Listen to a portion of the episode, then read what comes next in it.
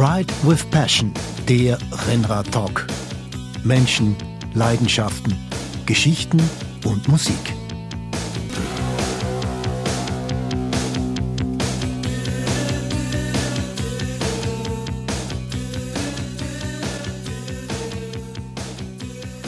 Alban Ecker, Technik und Produktion und uh, Thomas Buck, Moderation begrüßen euch zu einer neuen Episode unseres Podcasts Ride with Passion, die Welt und das Leben aus der Perspektive des Rennradlenkers, die heute ganz im Zeichen des Glücks steht. Dazu begrüßen wir einen besonderen Gast mit einer ganz bemerkenswerten Geschichte. Christopher Beuys Schotte war, ist Glücksforscher mit einer universitären Lehrtätigkeit. Doch so richtig glücklich machte ihn seine wissenschaftliche Arbeit nicht, bis er sich im Oktober 2017 auf sein Fahrrad saß und losradelte. 25 Länder, 500 Tage, 20.000 Kilometer. Sein Ziel? Bhutan, das kleine Land im Himalaya, das seinen Wohlstand im Bruttonationalglück misst. Seine Mission, A Journey for Happiness. Dear Christopher, a warm welcome in our podcast. Thank you, Thomas. Good to be here.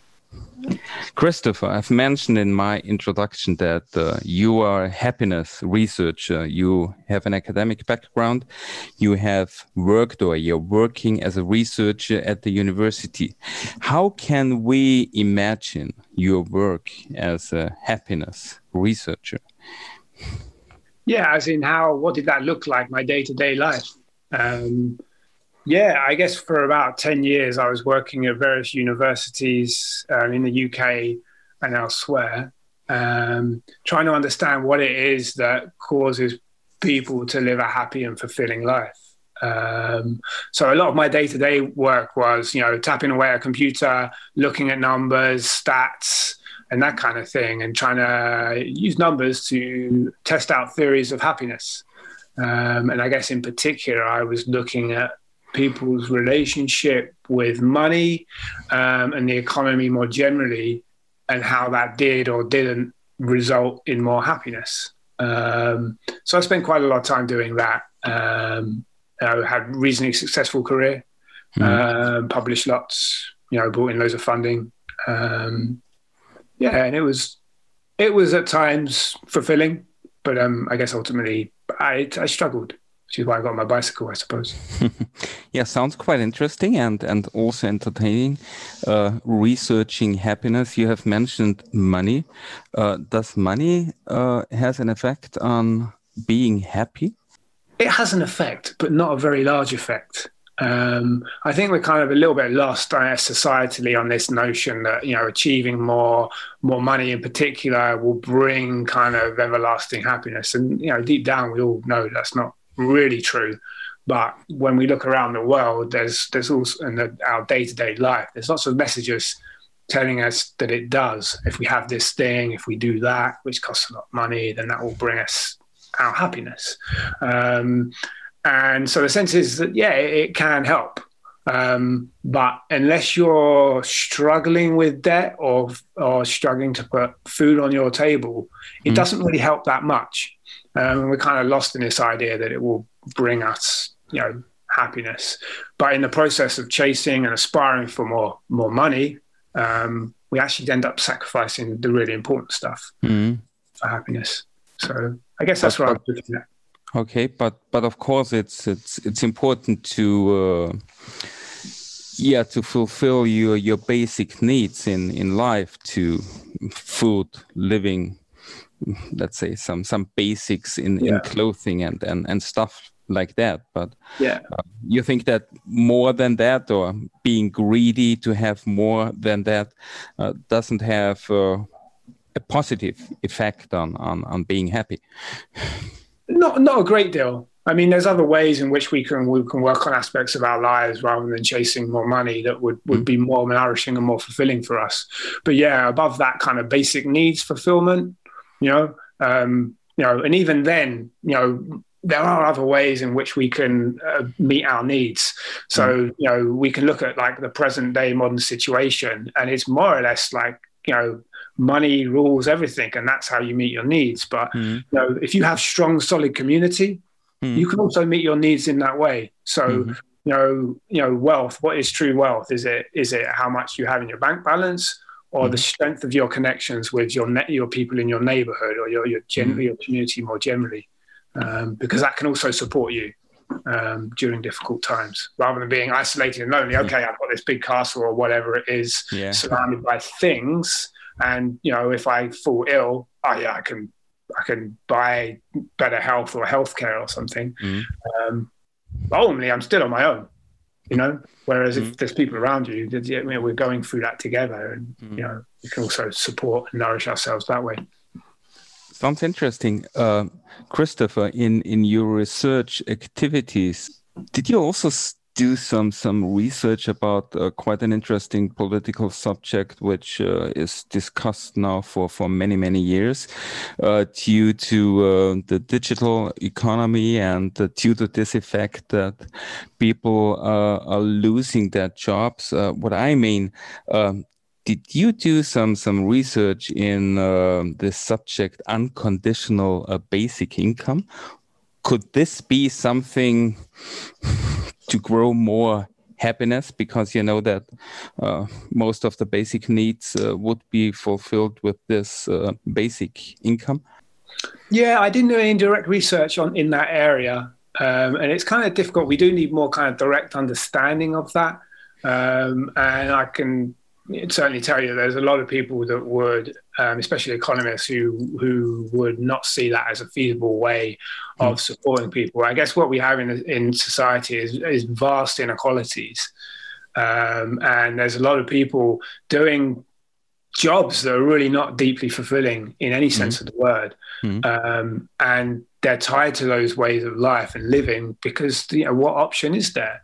Um, and the, the, way people are being squeezed more and more kind of doesn't really, really leave them that much room to more deeply fulfill themselves. And yeah, so the arguments against universal basic income mm-hmm. is that it doesn't incentivize people; they just sit at home and don't do anything. Mm-hmm. But I think that really negates like the human drive to mm-hmm. grow, to to find fulfillment is mm-hmm. that you know at the moment you know just the day-to-day drudgery of a job that doesn't really fulfill us yeah we just want to do nothing get home and switch off mm-hmm. um, and there's the idea that oh if you give people all the time in the world then they'll just switch off completely mm-hmm. and maybe they will for some time um, yeah. but i guess it's that it's, it's not trusting that human drive to want to move towards greater fulfillment mm-hmm. and i think mm-hmm. universal basic income could potentially give people and empower people to make those decisions but I, I, I haven't researched directly on that. Okay, um, but okay. it's a really important topic, definitely. Yeah. Okay, Christopher. Uh, we have a lot of important topics, but uh, since we are a cycling uh, podcast, uh, yeah. Uh, the baseline is uh, the world and and our lives out of the perspective of of a race bike handlebar. So that's mm -hmm. the, the deeper sense of of our podcast. That's a deep sense of happiness as well. Let's put it that way. Uh, yeah, hopefully, so we can talk about uh, is cycling making you more more happy, or is a bicycle maybe uh, the best uh, material, the best vehicle to be be happy? But you are telling uh, quite an amazing story, but because what, what we have heard, you got a little bit bored from your academic uh, research uh, job and work at the university, and then you started a big journey, mm. a journey for happiness. Yes, that's the one. yeah, um, yeah. I guess not feeling fulfilled in that job researching happiness, not being happy in a job that researches happiness. The irony of that still staggers me today. But mm. I guess like I felt like there needed to be something more, and you know, whilst I don't think you know cycling is the key for everyone, it certainly felt like that was the way for me. And I guess mm-hmm. I was thinking, well, how can I how can I move across this planet, move across this world in a way that, that feels nourishing? I mean, we can fly to any place, you know, presumably we've got the funds and everything to pretty easily um, book a flight, go there. I mean, travel restrictions more so than than than a few years ago, certainly. Um, but you know, we miss out so much in going to places very in, in, in a great speed. So um, for me, cycling seemed to fulfill a lot of my basic human needs. Um, most important one for me being connection. I'm mm-hmm. rolling around the world with a baggage baggage towed and towing my baggage, and you know the amount of curiosity that you get from people um, is astounding. Um, mm-hmm. And the next thing you know, you're sitting down eating enchiladas with a Mexican family, or you know you're having chai in you know a tea shop in in India you know mm-hmm. like these things ha- happen it kind of creates connection and you know um, I think that's the thing that we're we're forgetting about how important it is to connect with one another, and I think there's a lot of appetite for disconnection, mm-hmm. um, a lot of disagreements and um, polarization, and that seems to me taking us further away from from happiness. Mm-hmm. Um, so yeah, I guess it was a, a, question of like recognizing that I wasn't living my research, mm-hmm enough and wanting mm-hmm. to find another way to live mm-hmm. it. Um, and that meant on a bicycle, heading out to a country called Bhutan, which is well famous for its mm-hmm. national focus on happiness. So it was not a coincidence that uh, Bhutan was your uh, your target oh, for oh, no. your bicycle journey for happiness. No, no coincidence. Mm-hmm. It was mm-hmm. there from the outset. I mm-hmm. mean, I guess that's what I, I think of. Is that there are limits. I mean, a lot of happiness is about choices, but mm-hmm. making choices in an environment that doesn't support you making those choices means that happiness is going to have its limits. So, you know, if you have a society that's revolving almost exclusively around the economy, will this make money? Will this build the size of our economy? Then that's what that society will produce. Mm-hmm. But in that pursuit, then other things get sacrificed. So mm-hmm. um, happiness, you know, you may find some happiness in doing those things, but mm-hmm. it doesn't guarantee it. So mm-hmm. I feel like if your if your central focus of the society is happiness, then mm-hmm. you know it doesn't mean you're more like. To, well, I mean, I guess in the case of Bhutan, it's very different from mm-hmm. Western European countries, yeah. um, but it is inspiring in terms of refocusing what our objective is as a society. And mm. surely it can't just be about having more things. I think it was in, in October 2017 when you actually started uh, your journey from Edinburgh uh, mm. down to Portsmouth. And then what happened on these uh, next uh, 300 days? um, so where did I? So I started off in Edinburgh, and I didn't. I was quite cold, so I didn't really cycle, and mostly it was about getting to Barcelona Mm-hmm. Um, and then I took a flight. So I mean, the, to go to Bhutan, it's in the Himalayas, so you mm-hmm. know I could just cycle over the landmass through Europe, Asia, Central Asia, and, and, be there. But I wanted to explore different countries that I think are doing something more progressive in terms of happiness. Um, so my my my my idea was to get to Latin America. So from Barcelona, I took a flight to um, Buenos Aires Mm-hmm. And from there, I basically cycled up with a couple of bus buses, a couple of hitches, and some boats. Um, mm-hmm. Cycled all the way out to Canada. Mm-hmm. Um, I wanted to spend time in Latin, Latin American countries are, are, are, fantastic. I think there's a lot of model of how we could be mm-hmm. better in society. I mean, mm-hmm. even just the reception you get on a bicycle in mm-hmm. in some parts of the world is pretty mm-hmm. amazing anywhere. Mm-hmm. But in Latin America, it was just so warm. People are so warm. Um. But I also think like um, in Latin America, people are more attuned, and I think that's embodied in the society, more attuned to be more welcoming and and and generous of mm-hmm. spirit. But mm-hmm. that doesn't preclude that other humans aren't like that. We all have that capacity and drive to want to help and give. It's just mm-hmm. there can be like kind of social constraints that make that more difficult. Mm-hmm. Um, like in you know the in in Europe, for example, there's the notion of being an individual, not needing mm-hmm. help. Mm. Um, so we don't offer help. And when help comes, we don't necessarily accept it. Whereas in Latin America, it just loosened me up to go, wow, actually, when I when I step into um, accepting someone's gift or hospitality that I've randomly met and do it fearlessly um, with trust, it opens up whole different worlds, and it actually enables me. It's actually me giving by accepting, if that makes mm-hmm. sense mm-hmm. because you know the the warmth and the need for humans to be generous and give is is mm-hmm. astounding. And I guess I didn't really really recognize that until spending time in Latin America. Mm-hmm. Um, so yeah, so originally I intended to get to Bhutan in nine months, mm-hmm. uh, which is doable um, given my cycling experiences, but I don't think there would have been much happiness along the way. So essentially, it took it took twice as long as I thought it would, would take. Um, rolling up through North America, um, and obviously you had that really strong contrast mm-hmm. between Latin American countries and, and, and um, yeah, uh, the USA and Canada, mm-hmm. uh, which was really interesting to, to observe mm-hmm. because I kind of became really uh, like ingrained and, and really nourished by the Latin American culture. And then suddenly I'm back into not only a culture that's more similar to my own, but it also represents a more kind of extreme of individualism.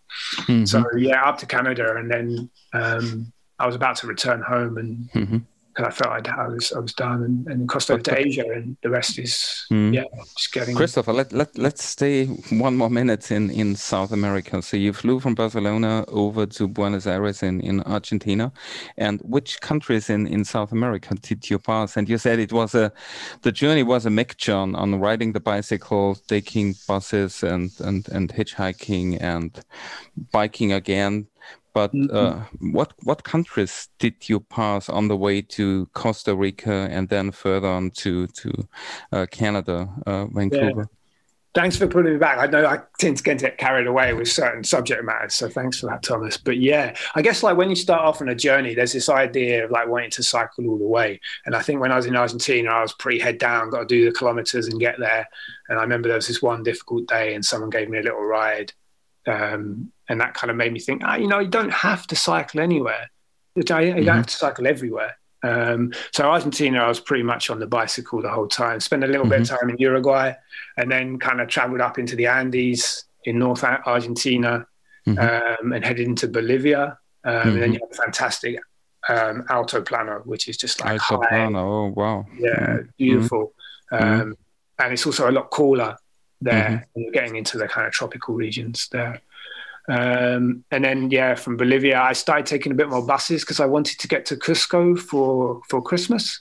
Mm-hmm. And it was like very clear that I was, you know, doing myself almost like damage by trying to just ride and race all the time. So I kind of relaxed a little bit. Made it to Cusco, spent a couple of weeks there, just mm-hmm. rec- recuperating, mm-hmm. and then you know just um, Cusco's in Peru, so I spent mm-hmm, a lot of mm-hmm. time in Peru, and the Andes there were just gorgeous, mm-hmm. um, really. Um, then I had a major kind of life-threatening incident happen in Peru, and that was a bit of a struggle, um, and I needed to recuperate. But then eventually, yeah, spent a bit of time in the jungle near Iquitos um, mm-hmm. on the Amazon River, um, over to Ecuador, mm-hmm. back into the Andes of Colombia um, beautiful place. Really got mm-hmm. explored some coffee regions mm-hmm. in the world. Um, beautiful people, friendly, um, and then came down into um, Cartagena, where I then took a boat over to uh, Panama because you have um, okay. what you call yeah. Darien Gap. Yeah, yeah. I don't know, know, much about that, but it's basically impenetrable jungle, mm-hmm. and there's mm-hmm. no road there. Mm-hmm. Um, mm-hmm. It's generally not advisable to go there, even if you think, oh, it's, it's you know, it's generally you know not not easy, almost like impossible as far as I went. So you, most people take boats, um, and it's very pleasant. You know, I was sailing on the Caribbean, um, and I got to Panama, um, and yeah, I ran into a few kind of struggles physically, and then massively slowed down in Costa Rica because I really wanted to be in Costa Rica because Costa Rica, right. beautiful place. um, that's that's good that you slow down a little bit in, in Costa Rica. Uh. We also would like to to slow down a little bit before we are continuing uh, with our conversation. Uh, you know that the music is one of the special features of, of our podcast, and yeah. we are inviting our guests to bring their three favorite songs. And you have told us it was quite quite difficult to make a selection because you are very much into music. But you have brought an excellent playlist uh, with three music titles. Uh, how should we start christopher? Yeah i guess we start with with the burial really. with burial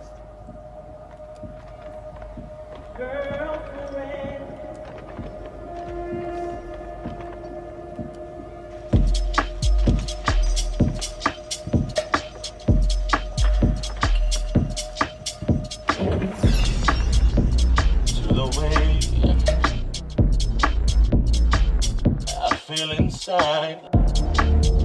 And all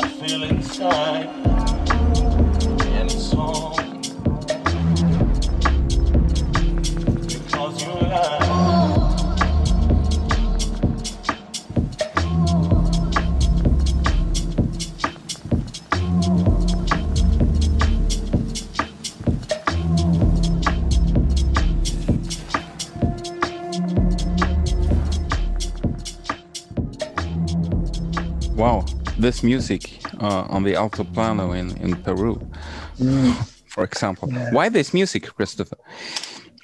Oh, this You said back, we are I mean, talking about the music. Yeah, this dates back for me to like Hmm? uh, I guess the album came out like 2008 or something, and the whole album for me was just like for me pivotal in my life in terms of um, understanding myself. I think for me it kind of really speaks to that raw emotion. I guess as a man, if you like, to to connect with that um, and kind of break through that reservedness. And I, I was listening to it at a very difficult time in my life, and it, it felt like it really shaped and formed me Mhm. um, like helped me touch more deeper into my emotions, Mhm. um, which is an important part of happiness. Mhm. Um, certainly, you know, the good and the bad. You know, if we can't be sad, how can we expect to be happy in a in a joyful way? Um, So it helped connect me deep, and the whole album is just truly genius. And you know, I, for me, it had to be one song, and this song is particularly particularly beautiful for me um, It because is. it does speak to me about how I felt in relationships and Mhm. so on. So, It Yeah. is. And, and I and- listened to it a fair bit while I was cycling, you know, every now and then. Just, yeah, just connects me deep. Christopher, uh, your journey for happiness, it, it was a, a bicycle journey. Uh, tell us something about uh, about the bike. Uh, which bike did you use? Uh, how did you organize uh, the luggage? What was the weight of the bike? Uh, bike plus plus luggage. What kind of tires did you use? What kind of wheels? We know that that our listeners they are quite interested in in subject like this, and uh, when someone is doing such an yeah. Uh, unexceptional uh, journey. I, I think it's quite interesting to, to know what kind of equipment uh, someone is using. Yeah, certainly. Um, yeah, I mean, so I'm not that technical with bicycles, but you know, the bike I was riding was was a Genesis Croix de Fer, um, so a pretty solid cross bike, and I'd had it for maybe two years before I, I, I parted, and I kind of toured a little bit here and there in Scotland. Um, so it kind of runs like 35 mil uh, tires. Um, yeah, I only had um, what was it? Yeah, 20 gears, so 2 front, um, 10 on the cassette, um, which made it quite difficult in the Andes, I must say. But I kind of was reasonably confident that you know I, my, the strength of my legs and I could get into a, a good a good rhythm and, and get out those hills, and, and I and I did. Um, so disc brakes as well, which are, are, are really strong. Um, so I felt like a really comfortable ride. And I guess previous to that, I'd done some touring on a, on a racing bike and I used to tow my luggage because that was the bike that I had at the time. But this, for me, just like wiped the floor with that as a setup. And I guess, yeah, in terms of weight, I don't know, I think the bike's maybe 12 kilos or something like that.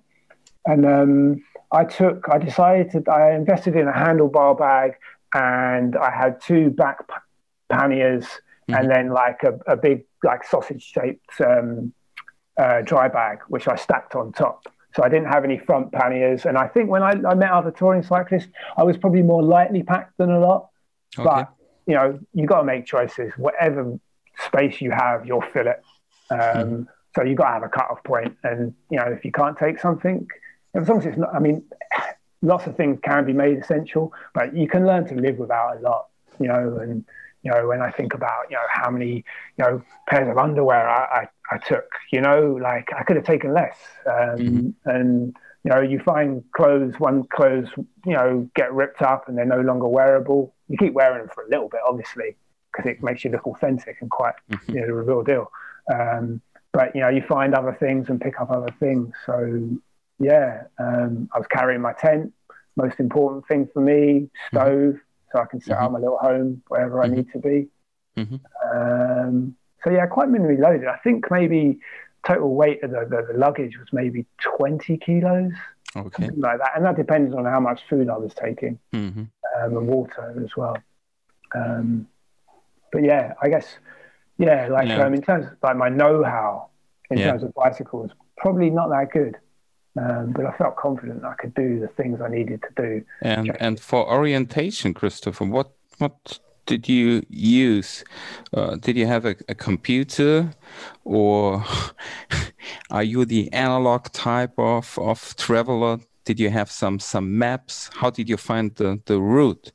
Yeah, good question. Because um, I did both actually, and um, I'm I started off with maps um, actually, I didn't. I, I, I, think technology can get in the way of connection, if mm-hmm. I'm frank. Like, you can have the best gizmos in the world, and yeah, you can find your way and get somewhere, but it means you don't have to connect or communicate with the outside world. But then I think that misses something. It can certainly support people, um, but you know, having a map, like it mm-hmm. draws mm-hmm. people's curiosity, and mm-hmm. people want to come and point the way. And even mm-hmm. you know, you're speaking to some people, and they've not seen mm-hmm. a map of their lands. Mm-hmm. So it can really invite connection. And I, I like a map. You know, I'd sit in my tent at night and, you know, what I'm going to do with myself, I could tap away on some computer or whatever, but, or I could just get out my map and look at it with like a childlike wonder and joy.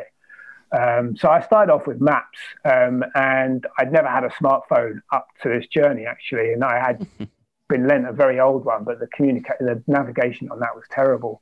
But then in Costa Rica, I finally realised I needed something more.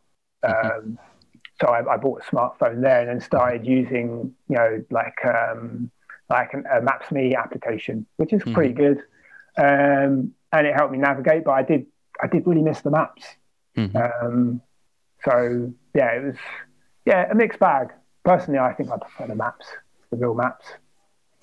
That's cool. Alban is laughing a little bit because uh, I'm also one of the the last human beings without a smartphone. I have my my old uh, Samsung, and I'm also using uh, nice road maps, uh, mm. getting along uh, mm. when we are planning a journey in Italy or or somewhere else.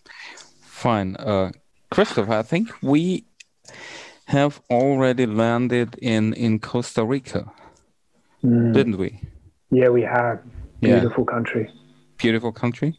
Yeah, hmm. beautiful people. I think it's just a certain, it's just societally, I think Costa Rica's really got it going on. Mm-hmm. Um, and yeah, I had to slow down for it, partly because I was just doing myself a lot of damage. I mean, there's like on a bicycle, you kind of think you have to be somewhere by a certain time, but you know, after you cycle for a certain amount of months, you start realizing you don't need to be anywhere mm-hmm. at all. You just need to be exactly where you are, listening to your body, uh, checking in with what's going on around you. And if something amazing's happening, then you stop. You know, mm-hmm. it's not about putting in the mileage every day. Sometimes some people that get that does it for them, and that's okay. But you know, I I, I started finding that I was missing out on really you know really amazing experiences. So in okay. Costa Rica, yeah, really slowed down. How, how long? How long did you rest there? How many days did you spend in in Costa Rica? I was in Costa Rica for about a month. A month. Um, mm-hmm. and yeah, because I had I had a I had a bit of struggle in Panama. It's really mm-hmm. hot for a start, mm-hmm. and in Panama, you basically you can't get off the Pan American Highway, and like it's just really busy. Um, and I'd say best advice not avoiding it really, but you can't no choice in Panama. And there's also it's it's it's, it's very um, there's a lot of U.S. influence there.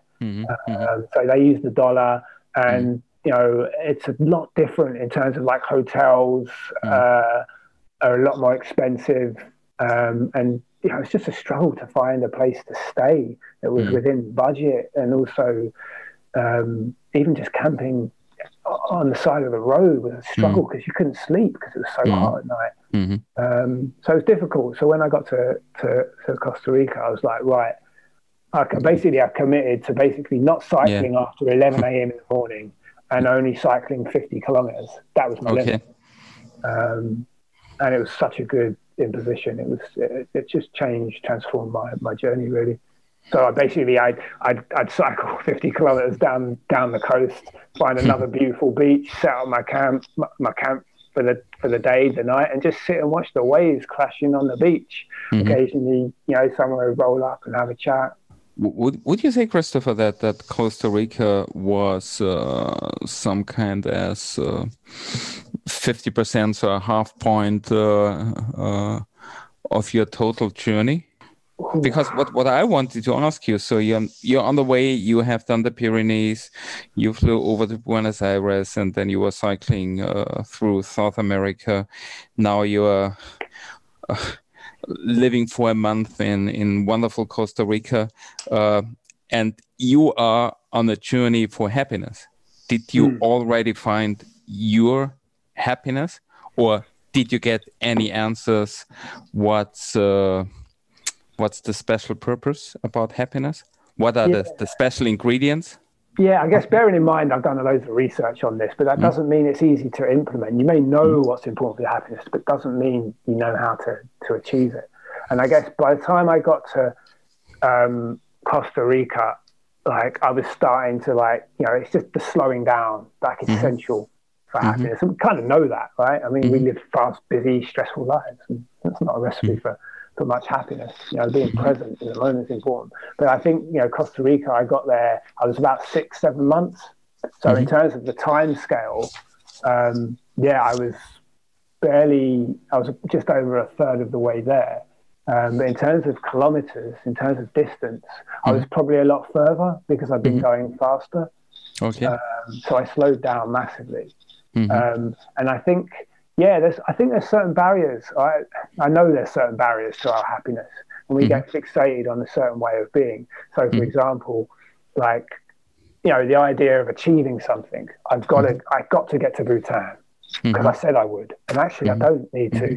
You know, the we, we get tied up in the idea that once we achieve something, then we'll be happy, and it's just it's not true. And we live that life. I've been living that life as an academic, wanting to publish more we live that life wanting to achieve more. And you realize you're on a bicycle, mm. um, having the trip of your lifetime, mm. and you realize you're still doing it on a bicycle. And I'm like, mm. whoa, Christopher, slow down, man. Mm-hmm. Um, so yeah, just letting go of like even getting to Bhutan was a big part of it. In Costa Rica, it was all about being present, focused, and just really going slow. Um, but I wouldn't say I was. That was. I think those were were key parts of me starting to find mm. that deeper personal happiness. Mm-hmm. Christopher, it's it's not that important to achieve something to to to achieve a, a, target or a certain goal. So, uh, would you agree on this cliche that the way is the goal? Yeah, I, I would. Yeah, mm -hmm. I mean, it's the it's the journey. It's not the end. It's um, the journey. Okay. Mm. Yeah, um, you know, is the is the way there? I mean, achievement can be great, but is it is it is it? Are you aligned with that achievement yeah. from a purpose, deeper, purposeful, meaningful mm-hmm. sense? You know, so I didn't need to go to Bhutan, right? I got to mm-hmm. Canada, and I mm-hmm. was like, I'm going home now because mm-hmm. I'm I'm content. I've learned all I needed to learn on a personal level. But then mm-hmm. it dawned on me, it's like, hey, because I started picking up a bit of media attention around mm-hmm. Canada just as I was deciding to go home, and it suddenly and I knew it was a purposeful journey that was beyond me. But it was by getting that that external acknowledgement through that media interest where I was suddenly mm. like, actually, you know, I can be happy anywhere. I have the tools and the skills to do that. Mm-hmm. But going to Bhutan, finishing the journey, actually mm-hmm. gives me a, a, a, potential to share something about the journey, which could be meaningful okay. for other people. Okay. You know? mm-hmm. um, so yeah, purpose okay. is very important. Fine. So let's continue our our music journey. Mm, I guess yeah. you have to listen to Black Blackalicious, no?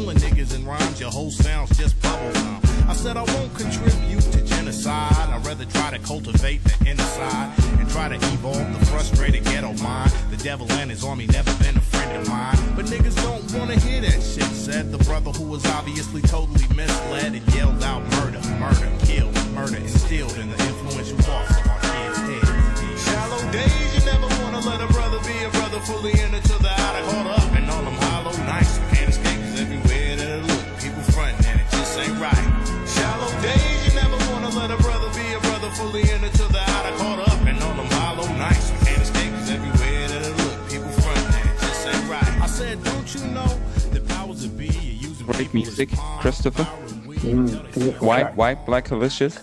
Black Alicious. I mean, it's kind of, I mean, this is uh, probably quite good to hark back. I guess it was like, it must have been 99 or something. And I, although I had a uh, successful academic career, it's quite important to highlight. Actually, my first attempt at university, I had to drop out. I was undergoing quite, you know, quite a lot of difficulty. And I was trying to, I was trying to, and growing up's difficult, as, as I'm sure you're aware. And um, I was trying to wrestle with lots of like, who am I in this world? And I was at university struggling really and Mhm. not connecting with the studies I was doing. And uh, I ended up dropping out. And this is the sort of st- music I started listening to around that time. Mhm. Um, and it just kind of uh, inspired me in terms of like, who do I want to be? How do I want to meet the world with my, my morals? And, you know, just learning that, you know, hip hop doesn't have to be about, you know, Mhm. um, you know, it, it can be like deep and meaningful and soulful. And it's just beautiful, um, Mhm. beautiful music, really. Um, Very beautiful. Uh, you have asked yourself, uh, who do you want to be? Uh, does your your journey for happiness uh, to Bhutan uh, helped you to find yourself in this society? I'd say so. Um, I guess it's like a, for me, a lot of life's journey is about connecting to that stability inside oneself. You know, who am I? Yeah, I'm not these things. I'm not the academic. Um, I'm not the, the the father or the the the husband or the you know the consumer or you know these things are these things are just identities that we're taking on. Uh, and there's got to be a deeper sense of the self. Mhm. And I guess that's what I really connected to on my journey is that at, at root there's this, this like this this certain sense of self. This it's like an awareness, a pure awareness of being. Um, that's almost like watching my experiences as a, as a human being. Maybe that's getting a little bit too deep. I guess I kind of talk about this in, in my book a little bit. Um, when I finally connect to this this deeper sense of self, um, because in my book I talk about this this childhood wonder that I used to have, Mhm. this like promises and hopes of happiness. Mhm. Um, and as a you know five year old, it was all at my fingertips, and I knew exactly who mm-hmm. I was and what I needed to mm-hmm. be, and I was just mm-hmm. there flowing. And then suddenly I got caught up in society and how I should be and ought to be. And of course, like I don't need to be any of those things. Um, so I guess it was, you know, part of my journey was reconnecting back to that. It's not needing to be anything other than that person that's present orientated, trying to do deep and meaningful things for himself and those, those around him. Um, if that makes sense. Wh- Where do you see the reasons? What what is happening in our life when you say that you have been pretty much aware as a four or five year old kid? So what's your position? Uh, what are my promises, my hopes? Uh, what do we want? And uh, then when you're growing older and making your first steps into society or maybe into into into your job, then it seems that you're you're losing this this compass. Why? What is happening in these years, in these young years of nearly every human being. Yeah, I mean, we're, we're being exposed to a, a way of being, a way of uh, culture, our cultures, you know, um, and we're taking on messages. Which sometimes those messages are useful, but unless we deeply question those messages, we can get lost and caught up in like, oh, I've got to do this to be happy. And of course, sometimes we don't ever manage to achieve this or that, but we still keep on striving because we think one day we'll make it and we'll get there and things will be great. Um, and that's kind of coming from messages that we tell one another, expectations, hopes that we have. And I think you know, unless we're deeply questioning those, we can we can very easily lose our way. Mm. Um, and you know, if we live in a society which is you're bombarding you every day with advertisements for this, that, mm. and whatever, mm. and that you need to look a certain way, do certain things, have the latest stuff, mm. you know, we can lose sight of mm-hmm. who we are. You know, that uh, connection to that more but, pure. Mm-hmm. Go on. No, but now on, on on your journey, Christopher, you have been on the road for for 300 days. You uh, have been through so many uh, countries and and different cultures, different societies. Uh, which of these uh, countries would you say is a little bit closer to uh, to original life? So with with less expectations, uh, less stressy uh, media, social media culture? Or yeah, do you find nearly the same everywhere?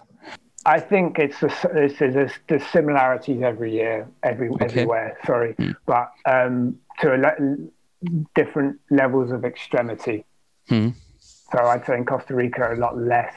Um, mm-hmm. I, I, found Bolivia and Peru really fascinating, actually, mm-hmm. um, because these days, you know, you, someone's sitting there with themselves. I, I guarantee, you know, nine, ten, nine out of ten people pick up their phone and start diddling away at their phone, like almost automatically, rather than just being in the present, right, mm-hmm. watching the world around. Mm-hmm. Um, and I guess what I was really inspired in Bolivia and Peru is that there was this mm-hmm. real presence, and you know, a, a lot of that's you know um, resulting from from not necessarily poverty, but certainly not having resources to be able to own a phone.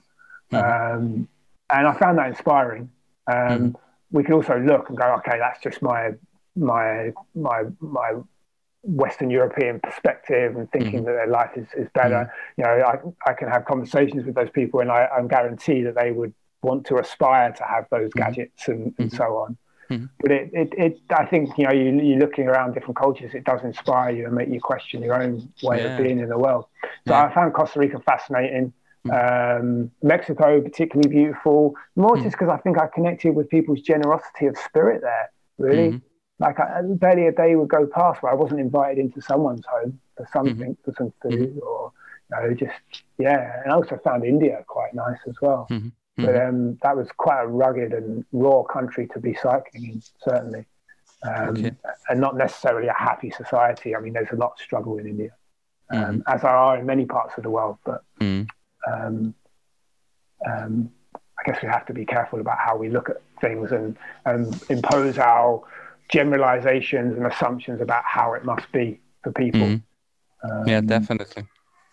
Uh, Christopher, when we are continuing your, your bicycle journey, so uh, from Costa Rica up the, the west coast of, of North America, United States, Canada, mm. uh, you you came to Vancouver, and then from Vancouver you flew uh, over to uh, Asia, Hong Kong, or and then you were continuing your your bicycle uh, journey to Thailand. Yeah, yeah. And then you're getting closer to to Bhutan very close to Bhutan. Yeah, yeah it, was, it, was, it was a nice little journey. I think because I was under some kind of time pressure to get to Canada before it got too cold, right? Mm-hmm. Um, but then when I got to Hong Kong, suddenly like my whole like perspective changed because I was more like trying to take as much time as I could because mm-hmm. it was around December time. Mm-hmm. Um, so it was just about warm enough to be cycling mm-hmm. in South China mm-hmm. and um, Vietnam and Laos and Thailand. You know, it was mm-hmm. good temperature and I was mm-hmm. waiting until it was mm-hmm. the right time to then head up into the Himalayas and, and get to Bhutan. Mm-hmm. Um, but yeah, I remember it was about I was I was cycling in the, the, the mountains of Laos, and I was suddenly just like reminiscent of where I was like a year mm-hmm. ago mm-hmm. on my journey in mountains in the Andes oh, when I was just yeah I thought I kind of felt like I was in I'd been in a dream for like a year, and suddenly I connected with like wow I've been in this really beautiful magical space where I don't mm-hmm. have to conform to expectations or live my life in a certain way. I've dropped all that. But suddenly realizing that, you know, what I really need to do now is get to Bhutan, get mm-hmm. the journey done, and mm-hmm. get get back home, really. Mm-hmm. Um, mm-hmm. and it felt really strong to do that. So I pretty much raced on through to Thailand and then mm-hmm. I flew to Calcutta and then cycled up through India for about a month and then into Bhutan. Mm-hmm. up into the, the big Himalayas. And, and as yeah. you finally made it uh, to to Bhutan, as a as a traveler, do you do you feel this uh, gross uh, national happiness index in this uh, small country? which has approximately the size of, of Switzerland, but much less uh, inhabitants. I think mm. roughly 700 or 800,000 uh, people. Is yeah. it really that uh, specific? Yeah, so the thing to note about Bhutan is sometimes people mistake it for being the happiest place in the world. Mm. the first thing to say is that it's not. And there's mm. no real um, evidence that it is. I mean, at the end mm of the mm-hmm. day, Bhutan is very different from countries as we know them. It's a mm-hmm. subsistence economy. You know, mm-hmm. people are meet. Are, you know, people are struggling to meet their day to day needs. Um, but it's also, I guess, the experience I would say with with um, Bhutan is surreal. It's like mm no other place in the world, but more more extremely so. No place is like any other place, right? Whether we notice that or not is up to us and whether we're, we're we're, we're observant enough. But Bhutan is a very significant difference from any place that I've been before. And I guess the feeling is very surreal. Mm-hmm. Uh, bearing in mind, I've just got to the end of like this mm-hmm. epic journey. Mm-hmm. Um, and it was all very chaotic because I'd just arrived and I also had a, a, a pretty difficult, my biggest um, mechanical issue like mm-hmm. several days before which made getting to Bhutan more pressured than it otherwise needed to be, um, which always happens. I mean, it's always going to be something that you have to deal with and contend with before you you, you make it, mm-hmm. um, so to speak. Um, but yeah, I mean, I definitely got a sense of people's day to day life mm-hmm. and just the way you know um, the country is preserved and its mm-hmm. beauty. Mm-hmm. You know, I mean, like you, I think it's like seventy percent of the, the, the country is covered in forest. Cover, yeah. Mm-hmm. Mm. It's just, you know, there's a lot of sacredity, I would say, mm-hmm. about Bhutan in terms of the mm-hmm. way it, it's, its temples are respected and, you know, the way people dress.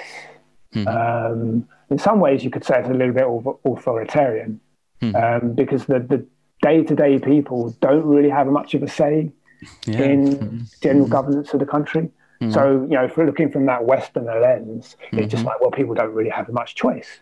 I mean, you, you, know, tobacco is is forbidden um, to sell or produce there. Uh, and, you know, people are Western thinking, go, well, you know, that's you know precluding people's choice and free mm-hmm. expression. And yes, it is, but mm-hmm. you know, it's just a different way of being, which I think is hard to relate to. And I'm not saying you know Bhutan needs to be copied. I just yeah. think there's certain elements of the country which we can be inspired by. Um, really. But yeah, beautiful place. But I was also very tired. and then I had a lot of me. There was a big media frenzy in Bhutan. They wanted to speak to me, and I was just like, oh, I've got to do that. But I really wanted to just stay in bed and watch the mountains, to be honest. Um, but yeah, just great, Christopher. Uh, let Let's continue uh, with our last uh, music title. Mm. We have one more. Excellent. Bonobo, I believe. Terrapin.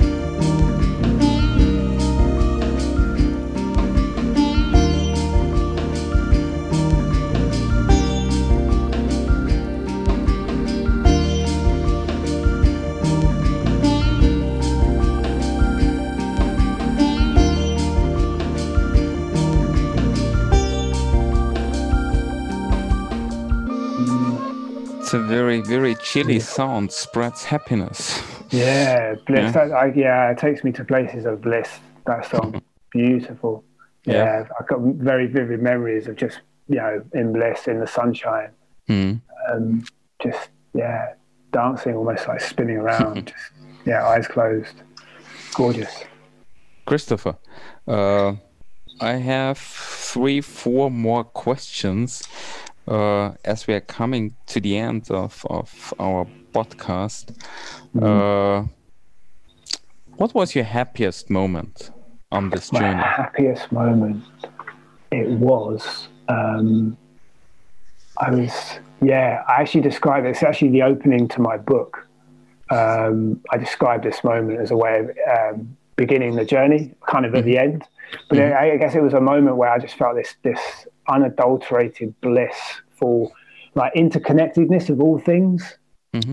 Um, you know, very rare experience in my life where I just felt so with myself and with the world and all my experiences that I've ever had. Um, and I had that, um, and basically it came. I was cycling. Mm-hmm. Um, it was probably about two weeks before I ended up in Bhutan, actually.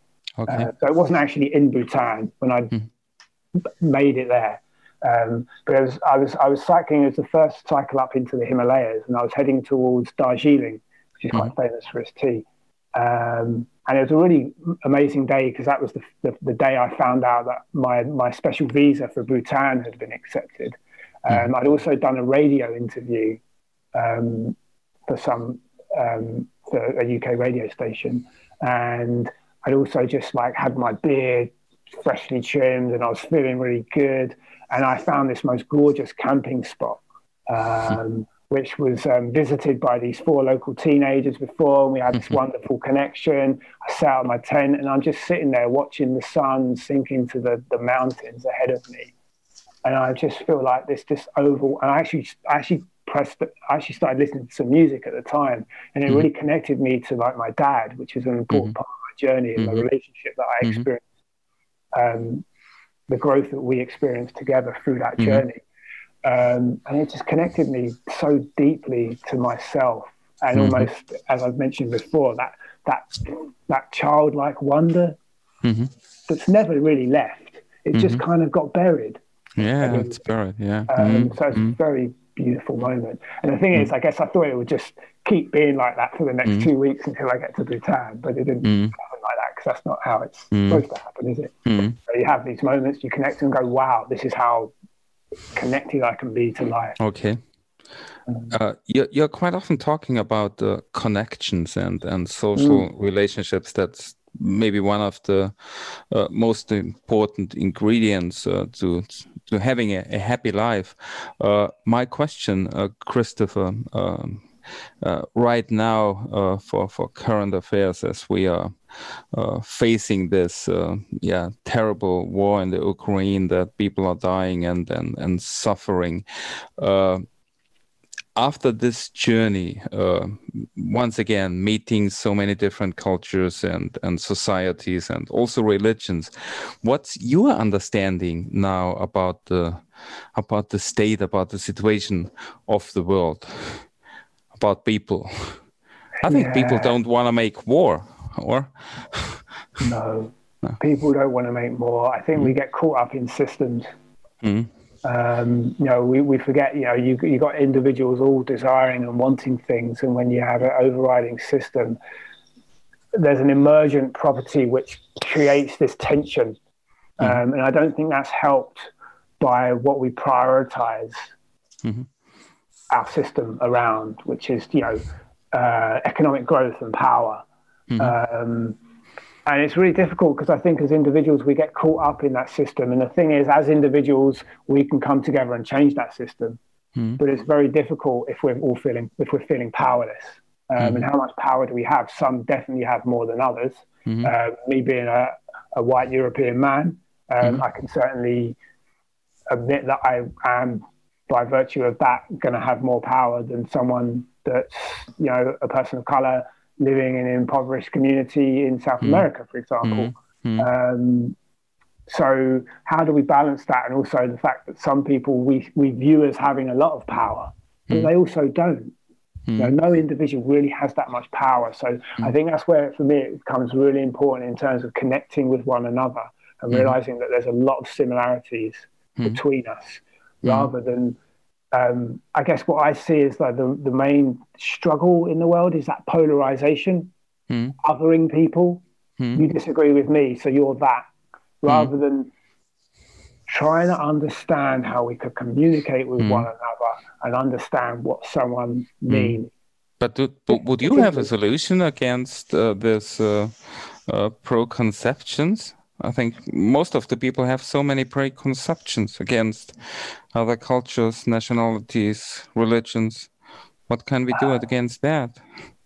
I, to be honest, I don't know, Thomas. I think Okay. for me, it's just a. For me, I can do what I can do and work on it in myself, and I'm lucky mm. enough to experience mm. lots of mm. different cultures and seen that. Uh, but that doesn't mean I know plenty of people who haven't really been that many places and still have that innate human compassion. Um, and it's difficult, you know. w- You know, we can be at war with our neighbours, or we can try and find a way of resolving and making peace. Um, but it's not easy. I, I, I don't think we yet have that solution.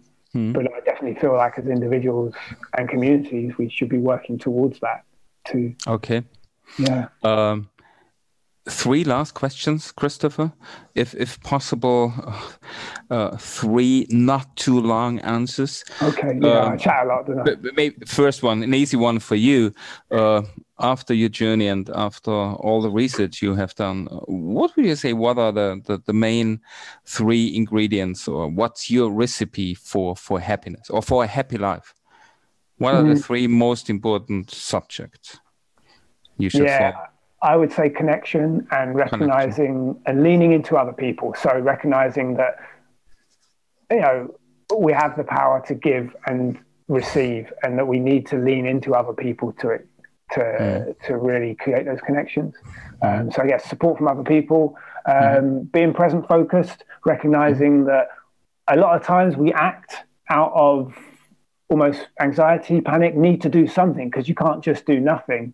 But sometimes I think we need to sit and actually understand situations before we act because I think sometimes we can, you know, um, confuse situations more than we need to. Um, and what would be my final one? Um, yeah, find the thing that feels most meaningful for you. You know, really deepen into what brings me that deepest fulfillment. Okay. Yeah. Uh, second one, uh, we had uh, one of the uh, yeah best known uh, philosophers in the in the German speaking area, Konrad Paul Liessmann, is a guest in in our podcast, and he's also Cool. a passionate uh, road road cyclist, and uh, he said uh, riding a road bike that's uh, a big source, a big cradle uh, for for happiness for him, especially because of this uh, smooth and contemplative uh, movements. Uh, Would you say riding a bicycle is a source of happiness? For me, certainly, definitely. For me, it connects me to core human needs. You know, my need for connection. People come chat, um, come talk to me. Um, you know, keeping physically healthy, like that's an important part of happiness. Like, and mentally healthy, so it's very cathartic. So, you know, if I'm having a really difficult day, I get out on the bicycle and just, you know, wind the legs and you know, take in a nice landscape if I'm lucky. Um, and yeah, just yeah, just cast my worries aside. So for me, yes, but you know, it doesn't mean it's going to be for everyone, and I'm not going to Okay. like, say that it is. But I assume everyone listening to this podcast will agree. So And uh, Christopher, the last one. Uh, the mission statement of our road cycling team, the Dual KTM cycling team, and also the name of this podcast is Ride with Passion. How important is passion for happiness? Yeah, very important. You know, I think yeah, it's again for me that speaks to finding meaning in life and, and finding the thing you're really passionate about. Because the mm-hmm. thing that you'll be really passionate about will not just serve you, it mm-hmm. will serve other people. Mm-hmm. Um, you know, just that enthusiasm for something, you know, that could, you know, bring a lot. It's, it's a way of we, we give to the world by mm-hmm. following our passions, following our dreams. But that doesn't mean it's always easy to do that, mm-hmm. you know, because there could be mm-hmm. constraints from society that prevent us from doing that. But yeah, passion, beautiful one. You know, finding the thing you love. Um, Great, finding the thing you love. Mm. Christopher, thank you so very much for mm. your time and for this wonderful conversation. Mm, thank you, Thomas. It's been a pleasure to have this conversation and be here. Das war Ride with Passion, der Rennrad Talk. Erlebbar auf allen Kanälen, wo ihr eure Podcasts findet. Produziert von Ecker Media.